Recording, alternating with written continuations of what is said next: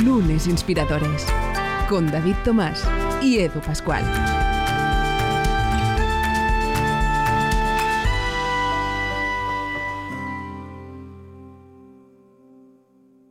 Bienvenidas, bienvenidos. Esto es Lunes Inspiradores. Hoy en un nuevo capítulo donde tendremos ocasión de nuevo de aprender y de disfrutar de una muy buena charla con uno de nuestros invitados, pero lo haremos además aprendiendo sobre un nuevo concepto, que más que menos hemos oído hablar ah, de esa terminología, de ese concepto de la inteligencia emocional, pero es que aquí, donde también hablamos del ámbito profesional y cómo va de la mano también de lo personal, hoy hablaremos de la inteligencia laboral. ¿Conduces tu carrera o te la conducen? Descubriremos juntos cómo tomar esas decisiones laborales ah, más acertadas, cosa que no es tremendamente sencillo ni mucho menos. David Tomás, ¿cómo estás? Bienvenido, ¿verdad que no es muy fácil a veces? Bueno, hombre, todo es ponerse. Hoy vamos a sacar buenos tips para mejorar esa inteligencia laboral que al final es importante. ¿no? Eh, mm, eh, de esto va lunes inspiradores muchas veces, ¿no? De oye, cómo compaginamos esa vida personal con esa vida laboral y miramos de ser inteligentes en las dos. Desde luego, desde luego. Pues de, eso se trata, como decía eh, David, de ponerle codos al asunto y aplicarse, ¿no? Que esto del dicho al hecho, pues hay, hay un trecho y el trecho puede ser, pues evidentemente, mucho más fácil si nos esforzamos. Juanjo Planes, ¿cómo estás? Bienvenido. Hola, ¿qué tal? Muy bien. ¿Y vosotros? El placer es absolutamente nuestro, gracias a ti, pero sí que es verdad, es, un placer que te sientes aquí con nosotros a charlar y evidentemente pues a, a inspirar en una semana más a las inspiradoras e inspiradores que nos escuchan. Pues bien, Ah, antes de preguntarte, porque nada queremos saber, Juanjo, qué es para ti un lunes, qué supone para ti ese primer día de la semana. Antes de eso, te dejamos pensando la respuesta. Vamos a ver cuál es el reto líder que nos plantea David Tomás en primer lugar. David, ¿qué nos planteas? Venga, el reto líder de esta semana, cogemos una frase de, de Gandhi, ¿no? de Mahatma Gandhi, que decía, la felicidad se alcanza cuando lo que uno piensa, lo que uno dice y lo que uno hace están en armonía. Así que el reto líder de esta semana consiste en marcarte como prioridad que todo lo que pienses, digas y hagas esté alineado y no haya nada que te genere pues un malestar, ¿no? Y permitas, oye, al final te dejes estar esta semana en armonía y seas coherente con todo lo que hagas. Oye, la armonía, oye, que, también es complicado a veces eh, entrar en ella, pues fantástico el reto, líder que nos plantea David esta semana. Ya sabéis que lo podéis compartir en sus eh, redes sociales conforme vais aplicando toda esta cantidad de retos líderes que ya son unos cuantos, David. ¿Cuánto llevamos más o menos? Pues a punto de terminar cuatro años, o sea que son casi 200 retos líderes, no está mal, ¿eh? Wow, wow, qué mérito el tuyo también, ¿eh? Las cosas como son, encontrar un reto líder para, para, cada semana, ¿no? Es, es, extraordinario sin duda. Así que, bien, ahora sí, toca saber eh, cómo son los lunes de nuestro invitado. Juanjo, ¿qué es para ti un lunes? Pues mira, un lunes, si le está dando vueltas, eh, es una oportunidad. Yo creo que los lunes es la oportunidad de verse ante nosotros un horizonte de actividades a realizar, de oportunidades a aprovechar, de emociones que vivir. Por tanto, es una magnífica oportunidad de, enfocar con, de forma positiva y con ganas de eh, tener éxito y de funcionar la semana. ¿no? Luego es verdad que el día a día pues te va haciendo que corrijas, que te adaptes, ¿eh? que de alguna manera tu tiempo ah, se armonice con tus necesidades. Pero al final yo lo definiría como una oportunidad. Oye, pues nos quedamos con eso, esa oportunidad que se plantea cada, cada lunes y los retos que se van sucediendo a lo largo de la semana. Ahora sí llega el momento de descubrir la trayectoria de nuestro invitado y luego evidentemente hablar de esta inteligencia laboral ah, y ver todas esas claves pues, para llevarla correctamente a cabo. David, ¿por dónde empezamos? Venga, pues por el principio. Nos gusta empezar, Juanjo, por tu trayectoria. Claro, nos remontamos a unos años atrás, cuando, cuando empezaste, ¿no? Tú estudiaste ingeniería. Entonces, nos gustaría saber un poco, oye, ¿qué te llevó hacia allí? Y también, ¿qué tipo de educación recibiste tú, ¿no? Tus padres, ¿cómo te educaron? ¿Cómo querían ayudarte, digamos, a que te desarrollaras profesionalmente y personalmente? Mira, yo creo que un condicionante de mi vida personal es el hecho de ser hijo de empresario, ¿no? Y además eso tuvo un papel muy importante en mi formación técnica. ¿eh? Finalmente yo estudié ingeniería por, ah, no diré imposición, pero sí por sugerencia fuerte de, mi padre. Mi padre venía del mundo de la edición, del mundo de la impresión, y su intención era que yo me hiciera cargo de, la parte productiva de una de sus empresas. ¿eh? Y para eso la formación técnica era, importante, ¿no? Aunque yo siempre he tenido tendencia a la parte humanista y cuando ya terminé mi carrera y empecé a trabajar con él, con mi padre, pues eh, estudié después la carrera en aquel momento de filosofía y letras, porque psicología no existía, aunque con la especialidad de psicólogo y así combinaba dos cosas que me han parecido muy interesantes y me han ayudado mucho, que es la formación técnica y una formación de carácter eh, humanista. Y luego, y quiero decirlo porque es una institución a la cual estoy enormemente agradecido, tuve la oportunidad de cursar el IS ¿eh? y, eso también me abrió la, visión, la puerta a lo que es el mundo de la gestión empresarial. ¿no? Esa es un poco la, parte de mi educación básica. ¿Y te, imaginabas tú, o sea, trabajando toda la vida en, la empresa familiar, cómo se produce ese cambio? Bueno, la verdad es que eh, uno se da cuenta que en ocasiones eh, la buena relación familiar no coincide con la buena relación profesional. ¿eh?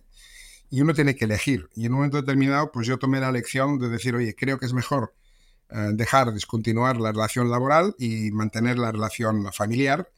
Y tomé la decisión de cambiar, cambiar de sector. ¿no?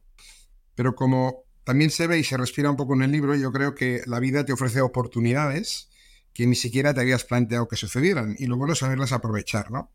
Y en aquel momento, mm, pues a mí se me ocurrió el hecho de por qué no colaborar, empezar a trabajar en una empresa que estaba en el campo de los recursos humanos, ¿eh? una consultora que en aquel momento tenía muchísimo prestigio y tenía pues muchísimo volumen de actividad en Barcelona, se llamaba York Consulting, y en ella trabajé durante cinco años y medio como subdirector de la, de la división, se llamaba de recursos humanos, ¿no? Hasta que después de uno de los cursos que hice en el IES, el PDD, pues la, esa, digamos, vena empresarial, que supongo que me venía un poquito del ADN familiar, me hizo poner en marcha el proyecto CONSAC hace 35 años.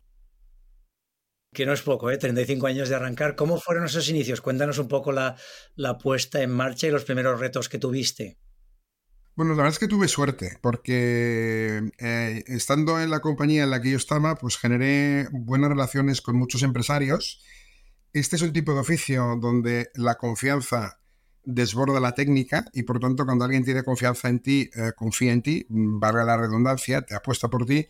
Y cuando tomé la decisión de, montar esta compañía para hacer un producto que no era exactamente el mismo que hacía la compañía en la que trabajaba, porque nos orientamos desde el principio al mundo del headhunting y no de la selección de personal, la verdad es que me acompañaron y me dieron la oportunidad de demostrar si realmente éramos capaces o no de hacer este trabajo, ¿no? Y la verdad es que fueron tiempos difíciles, sobre todo por la incógnita, ¿no? Eh, de lo que significa dejar un empleo para ser emprendedor, pero no fueron años muy complicados. ¿eh? Tuvimos suerte, tuvimos fortuna, hemos tenido más dificultades eh, en periodos posteriores, en la época de la pandemia, en la época de la crisis del sector inmobiliario, etcétera, etcétera. Pero los principios fueron relativamente fáciles y sorprendentemente positivos. ¿Y cuál crees que fue la clave? O sea, que, os hizo tener este éxito. Aparte de las relaciones, ¿hicisteis algo, digamos, para, para crecer, eh, pues esto, ¿no? De forma significativa. Mira, nosotros hemos tenido eh, una idea de, que esto que hacemos nosotros no es una profesión, sino que es un oficio, ¿no? Eso significa añadirle un tono artesanal a lo que hacemos. Eh, en esa visión artesanal el trato con el cliente, el trato con el candidato, el tener claro que al final trabajamos con personas, el hecho de intentar que el servicio sea una experiencia excelente para el cliente. Creo que todos los que han trabajado con nosotros como clientes, como colaboradores, como candidatos, han sido capaces de percibirlo. Nosotros seguramente hemos empeñado mucho en dar esa imagen y eso nos hizo un poco diferentes al principio, ¿no? Porque trabajamos en un sector en el que, si me permitís la expresión, la materia eh, ya está, ¿no? Los candidatos ya existen, las empresas existen, ¿no? Con lo cual lo importante es cómo abordas tu trabajo. Y aquí hay mucho de artesanía, ¿no? Y en esa artesanía yo creo que es donde vio el cliente la diferencia y es donde nos da la oportunidad de crecer. No, y yo creo que también lo que has dicho, ¿no? De que al final trabajáis con personas, tanto los clientes como los candidatos, ¿no? Que quizá hay, hay consultoras que es un poquito, venga, volumen, y me da igual, ¿no? Yo siempre he pensado que, que, que, además en el libro cuentas algún ejemplo, ¿no? Que ese, la labor de una empresa de headhunting o de selección no termina cuando, cuando ubicas a la persona, ¿no? Es decir, para mí debería seguir durante un tiempo hasta que veas, hoy esa persona ha encajado bien y la acompaño, ¿no? Y, y ¿por qué no? A lo mejor esa persona, pues de aquí cinco años tiene otro reto y, y, la acompañas al siguiente, pero quedas bien con los dos, ¿no? Quedas bien con la empresa porque lo haces de forma ordenada y, y bien hecha y quedas bien con el candidato porque te tiene como referente. ¿no? Imagino que esto es algo que os diferencia del resto, ¿no?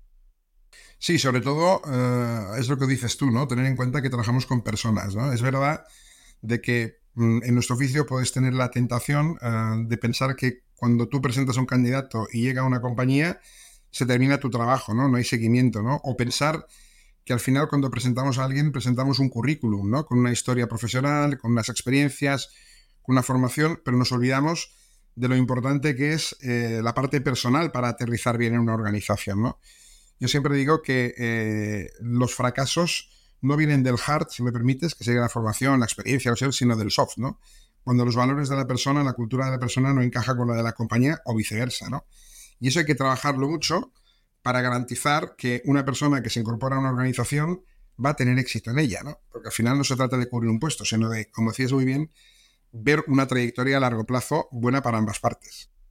Sí, en el, en el libro cuentas ¿no? el, ejemplo de este, de este ingeniero que lo, lo contrata en esta, creo que una empresa de artes gráficas, ¿no? De, ¿no? Y, cómo tienes que adaptarte a veces tú también, ¿no? Es decir, cuenta un poco este ejemplo, yo creo que es bueno y, y así también nos das alguna pincelada del libro que es muy interesante. Bueno, mira, quizás si me permites, a, mí me gustaría explicar un poco cómo entiendo yo esto de la vida laboral, ¿no? Es decir, yo que he visto muchísimas personas, pues después de tantos años de entrevistar gente el número es importante, ¿no? Pero no porque haya mucha actividad, sino porque 5 por 5 son 25, por tantas semanas que tiene el año, por tantos años que hace que hago el oficio, salen un montón de entrevistas, ¿no? He visto a un montón de gente. Yo creo que al final eh, la gente que planifica mucho su carrera eh, no siempre sucede lo que piensa, ¿no? Entonces yo creo que lo importante es tener la capacidad de gestionar los distintos momentos en los que te vas a encontrar en tu vida profesional. Gestionar tu jefe, gestionar tus colaboradores, gestionar tus emociones, gestionar el fracaso y el éxito, etc. Y en ese caso concreto que cuentas, lo importante fue cómo una persona aprendió a gestionar a su jefe. ¿no? Era alguien que entró un poco contracorriente en una organización, forzado por parte del accionariado que no estaba en la gestión diaria de la compañía. El jefe tenía una visión de que lo que necesitaba era una persona distinta de la que contrató en cuanto a experiencia y edad, contra una persona joven. Empezó la relación de forma muy difícil, muy complicada, los dos acudieron a nosotros para contarnos cuál era la situación después de unos meses de trabajar juntos y el hecho de que uno de ellos entendiera las razones del otro, básicamente la persona que había sido contratada, el candidato en este caso, entendiendo las razones por las cuales funcionaba como funcionaba su jefe, ayudó mucho a que se pudiera aterrizar bien y no solo eso, sino que finalmente terminó siendo propietario de la compañía, porque, porque la persona que estaba dentro no tenía sucesión empresarial y se la vendió con una confianza enorme y el, y el otro además le dio la oportunidad de que se quedara como consejero de la sociedad, ¿no? O sea, una, una, una, relación muy interesante que nació de un pequeño conflicto, pero aprender a gestionar al jefe le ayudó mucho a poder, a poder crecer y poder tener una oportunidad profesional que seguramente no hubiera pensado en otras circunstancias. Claro, pero fíjate ¿no? que es curioso que seguramente lo, que hubiera pasado no es que, mira, pues el jefe lo hubiera despedido al, eh, ¿no? al cabo de un mes, oye, no, no encaja, te vas fuera, ¿no? Y haber sabido adaptarse, ¿no? Las claves explicabas esto, ¿no? Que al final el empleado, pues lo que hacía era no, al menos las áreas donde, donde el jefe era fuerte, pues dejar que las siguiera gestionando él, pero él ponerse en las otras, ver dónde eh, podía apoyar más, ¿no? Eh, la labor del que era su jefe. Y al final es, bueno, pues este win-win, ¿no? de, de cómo hacemos para que sumemos, ¿no? Que tú hagas lo que eres bueno, que yo haga lo que soy bueno y entre los dos nos pongamos de acuerdo. Y para mí esto es un, tema que yo creo que falla mucho, ¿no? Fallamos todos, ¿no? En general en las empresas, esa comunicación de, oye, ¿qué es lo que tú necesitas? ¿Qué es lo que yo necesito? ¿Cómo hacemos para sumar? No sé, tú que hablas con tantas empresas y ves tantos departamentos, no sé qué, opinión tienes, ¿no? Y qué podemos hacer para cambiar, ¿no? Que también en el libro hablas, ¿no? De un poco de esa, ese conocimiento intrínseco, ¿no? Sí, coincido con tu opinión. ¿eh? Es, uno de los temas que seguramente se trabaja, digamos, con oportunidades de mejora dentro de las organizaciones, que es el hecho de conocer un poco a la otra persona, ¿no? Darle la oportunidad de conocerla, ver en qué medida la puedes ayudar, cómo la puedes complementar. Y sobre todo, algo que sucede demasiado en las organizaciones, evitar un poco esa competencia interna que se produce que no da ningún valor a la organización. ¿no? he visto muchísimos directivos que compiten con otros directivos de su misma organización para ser mejores directivos, cuando con quien deberían competir es con la competencia, no con ellos internamente. ¿no? Entonces eso significa inteligencia para entender al otro, eh, la palabra empatía podría encajar, aunque yo tengo mi especial eh, definición de lo que entiendo por empatía. Em, el hecho de ver dónde puedo yo echar una mano y ayudar, el hecho de no querer poner el ego por encima del ego del otro, no luchar eh, una guerra de egos, y ahí se puede establecer una relación excelente, ¿no? Pero eso significa hacer un esfuerzo importante para conocerse como persona. Y entonces, cuando tú dedicas tiempo a eso, la, función mm, suele salir bien. ¿eh? También es cierto de que a veces la búsqueda constante del resultado nos puede confundir. Eh, bueno, hay que tener eso claro para de alguna manera manejarlo adecuadamente. Pero sí, es cierto que dedicamos poco tiempo a ese conocimiento personal. Exacto, ¿no? Pero que ahí fluye todo, ¿no? Es decir, que si esto no lo tenemos bien, el resto es, es complicado, ¿no? No sé tú, en, por tu experiencia, ¿no? Digamos, ¿tendrías alguna, no sé si has visto casos de éxito que veas empresas, oye, que han conseguido pues que, sus equipos estén muy alineados y cómo lo hacen, o al revés, de oye, cuando haces esto, pues lo que haces es que tu, equipo se desalinee. Sí, yo, yo, evidentemente, por razones de confidencialidad, no, no puedo dar nombres ahora, ¿no?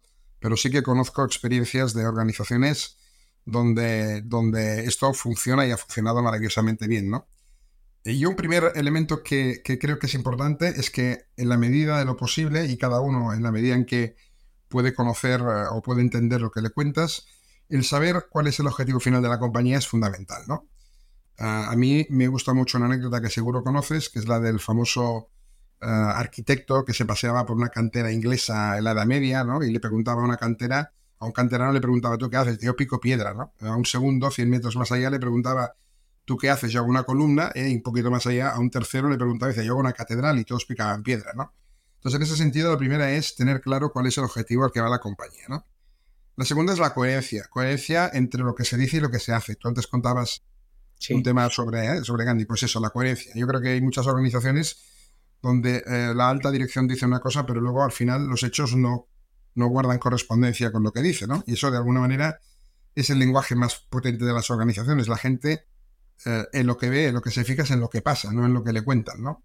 Esa sería una segunda cuestión, la coherencia. Y la tercera, el hecho de ser una organización que da oportunidades a las personas, es decir, que intenta aprovechar el máximo de su potencial, ¿no? Si consigues esas tres cosas, al final tienes un equipo cohesionado, con ganas de hacer cosas, que sabe dónde va, que comparte éxitos, que vive eh, los errores, digamos, de forma colectiva y que los intenta solucionar, al final es tener claro de que hay que darle a la gente información, hay que darle coherencia y hay que darle oportunidades. Si eso lo haces bien, las organizaciones avanzan. Si no, pues seguramente eh, se resquebrajan por alguna parte de sus pilares, ¿no? Y eso tiene que ver mucho con la, con también un punto importante, con la coincidencia de los valores, que además con las nuevas generaciones cada vez es más importante, ¿no? Esa visión de los valores que tiene la compañía con los valores personales que tiene la persona, ¿no? Mira, me lo has puesto fantástico porque te, quería preguntar por este cambio generacional, ¿no? Al final, eh, pues los valores en las empresas están cambiando, ¿no? Las necesidades de, las personas. Yo escribí un libro que se llama Diario de un Millennial y que habla un poco de este tema y me gustaría conocer tu opinión, ¿no? ¿Cómo ves a la generación millennial, a la generación Z, ¿no? Ahora que me imagino que, pues, que has podido ya entrevistar a muchas personas, ¿qué demandan de, de las empresas, ¿no? Y qué cosas positivas van a traer. Hmm. Bueno, eh, la humanidad, aunque la gente que ya tenemos una cierta edad siempre pensamos que cualquier tiempo pasado fue mejor porque era el nuestro, la humanidad siempre progresa. Por tanto, estoy convencido de que la gente que viene detrás es mucho mejor que nosotros en muchísimas cosas. Esto estoy absolutamente convencido. Creo que los valores que tiene esta gente eh, son mucho más coherentes con lo que sería el entorno. ¿eh? Estamos hablando de gente preocupada por el medio ambiente. la verdad es que se hemos puesto complicado son gente preocupada por una vida personal distinta, donde el trabajo es un medio y no es un fin. ¿eh? En nuestra generación el trabajo era un fin en sí mismo.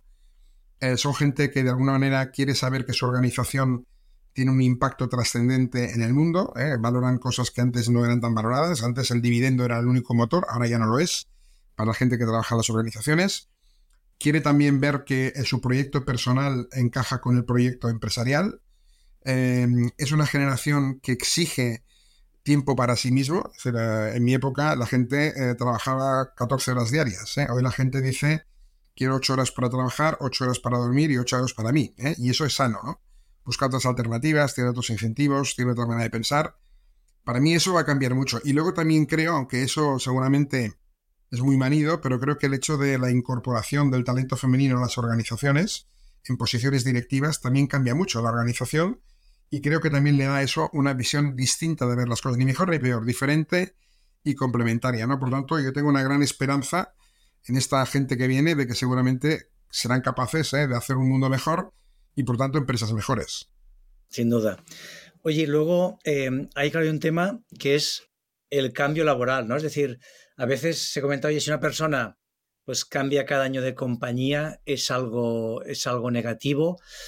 ¿Tú cómo lo ves? ¿Cuál es tu experiencia y, qué crees que las, o qué recomendarías a un profesional, ¿no? Es decir, intenta aguantar X tiempo o no, si no estás alineado, pues cambia lo antes posible. ¿Cuál sería tu, visión?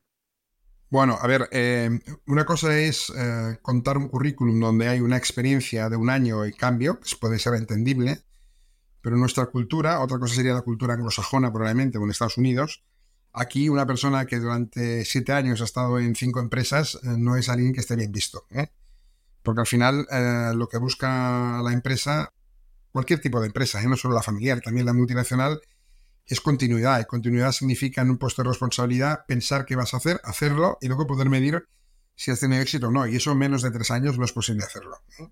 Por tanto, yo diría, hombre, cambios eh, más rápidos de cada tres años los consideraría poco recomendables. Em, evidentemente, creo que además un, un directivo, un profesional, necesita ver ese espacio, ¿no? Es decir, oye, lo que yo pienso lo aplico y lo que aplico puedo ver cuál es el resultado que tiene, ¿no? Y eso también son horizontes de 3-5 años mínimo. Por tanto, yo diría que esa sería un poco mi recomendación. Cambiar, si hay que cambiar, hacerlo cuando haya que hacerlo, pero en líneas generales, eh, trayectorias de 3-5 años en un mismo proyecto me parecen absolutamente sólidas, explicables y buenas. Correcto. ¿Qué más te quería preguntar? Luego, y hablaremos también ahora un momentito de, de, de Consac, pero ponéis un ejemplo en el libro que me, gustaba mucho, que es la gestión del éxito, ¿no? Porque a veces también, de repente, todo nos va bien y nos creemos invencibles y que todo nos va a funcionar y explicas un caso, ¿no? De, un empresario, en este caso de la construcción, que toma una, se endeuda y, y, decide pues dejar pasar una oportunidad y no vender porque piensa que va a venderlo más y bueno, al final eh, creo que la, compañía acaba quebrada, ¿no? Y esa persona acaba buscando todo un trabajo a cabo de los años, ¿no? ¿Cómo hay que gestionar el éxito para que nos vaya bien? Bueno, yo creo que tomárselo un poco como el fracaso también, ¿no? Es decir, yo creo como un punto de aprendizaje. En primer lugar, eh, no nos tiene que nublar la vista, porque el éxito al final es la consecuencia de muchas cosas en las cuales nosotros tenemos, eh, digamos, responsabilidad, pero también es algo que sucede porque nuestro entorno nos ayuda a tenerla. ¿no? Eh, de nuevo, aquí eh, el hecho de la generosidad y de ver las cosas desde un punto de vista más global es importante. ¿no? La segunda, algo que a muchos directivos nos falta, deja que lo diga así, que es la humildad. ¿eh? yo creo que el hecho de mantener la humildad es un aspecto también relevante e importante. Creo que la, deberíamos trabajar mucho más ese concepto de, humildad. ¿no?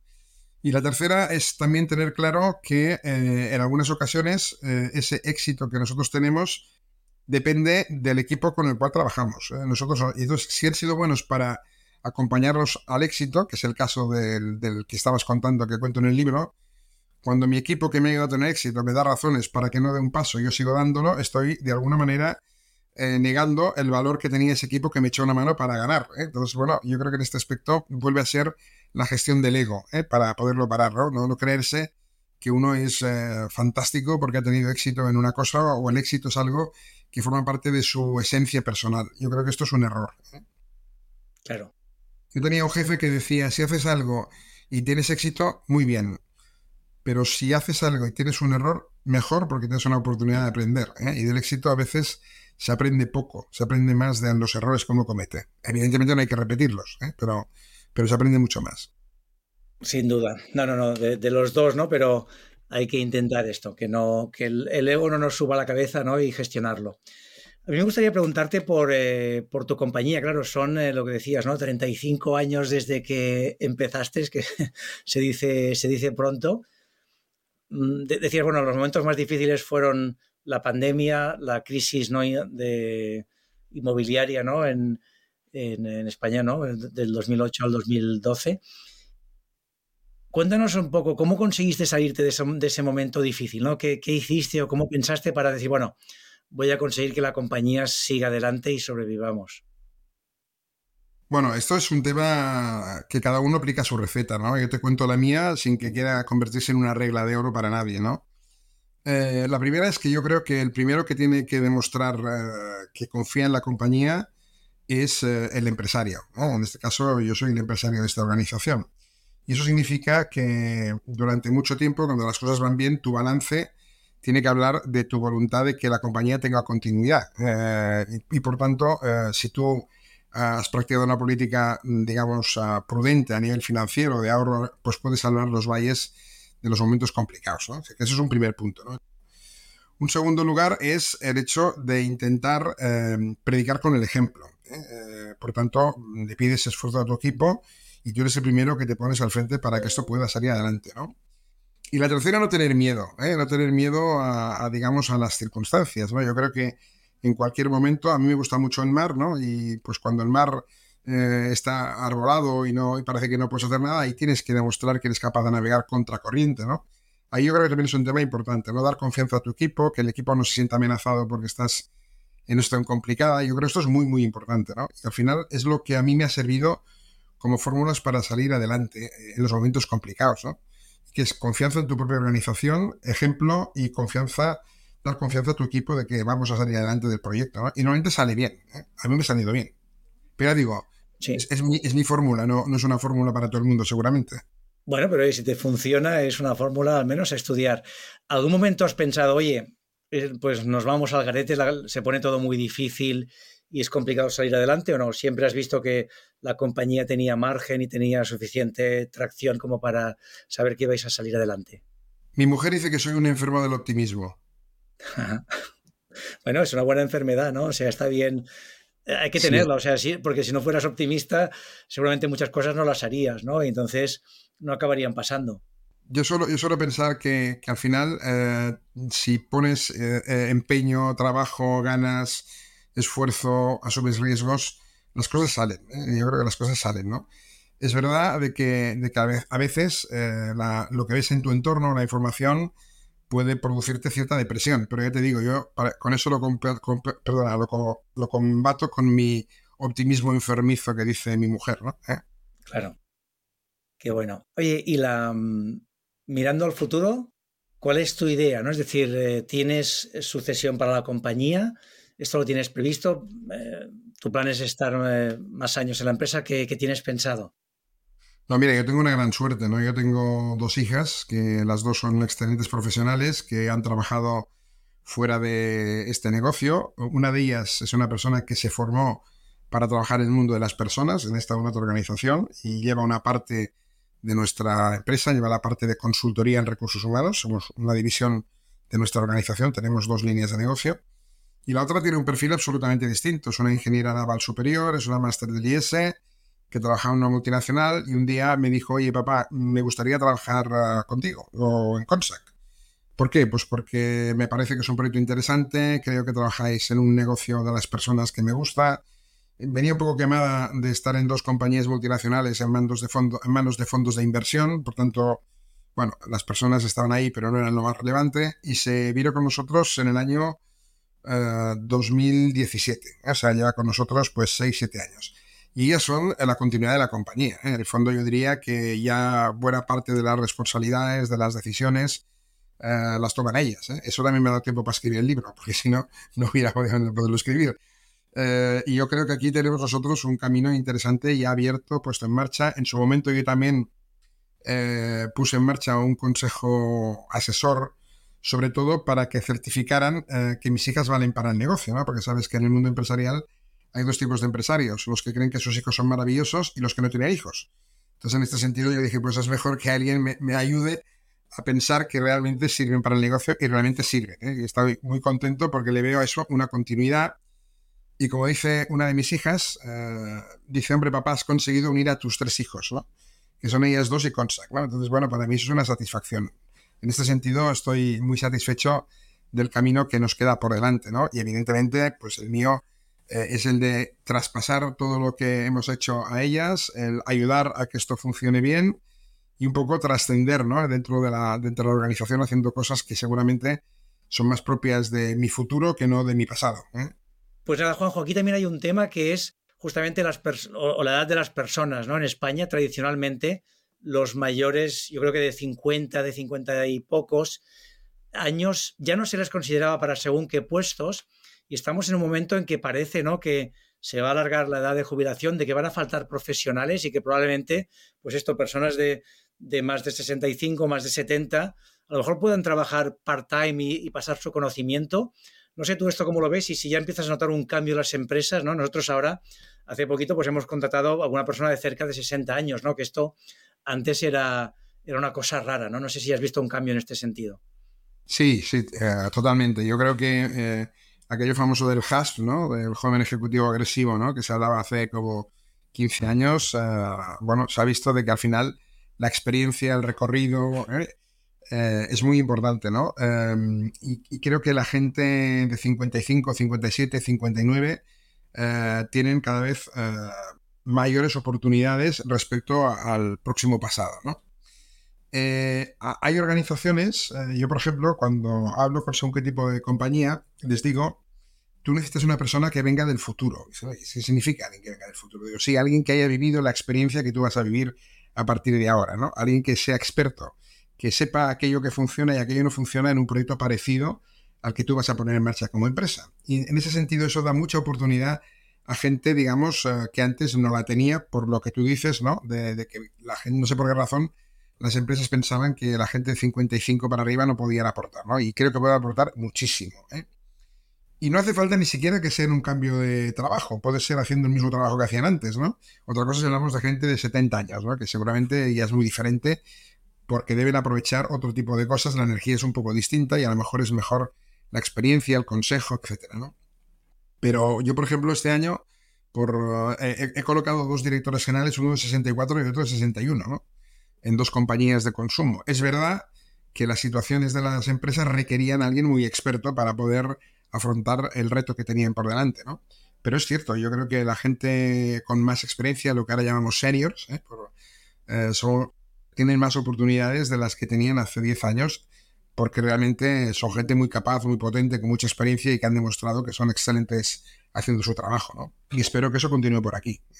Sí, seguro que sí, estoy convencido que, que va a ser así. Bueno, hemos recorrido pues tu trayectoria. Hemos recorrido también el, libro Cuatro Pinceladas, que os animamos a todos a, leerlo, ¿no? Inteligencia laboral. Nos queda la última pregunta y es a ti, ¿quién o qué te inspira? Una buena pregunta. Em, mira, a mí me inspira toda aquella persona que realmente eh, hace su trabajo eh, con ilusión, con ganas, eh, comprometido con ella y que entiende que al final quiere dar lo mejor de sí mismo en un proyecto. ¿no? He conocido varias personas de ese estilo, ¿no? Y creo que al final son las que marcan la diferencia en la organización. He conocido muchas de este estilo, ¿no? Por tanto, fijarlo en alguien en concreto no, no podría hacerlo, pero sí en la manera de pensar, la manera de hacer. Y una cosa que valoro muchísimo es la coherencia. ¿eh? Esa coherencia de la que tú hablabas antes.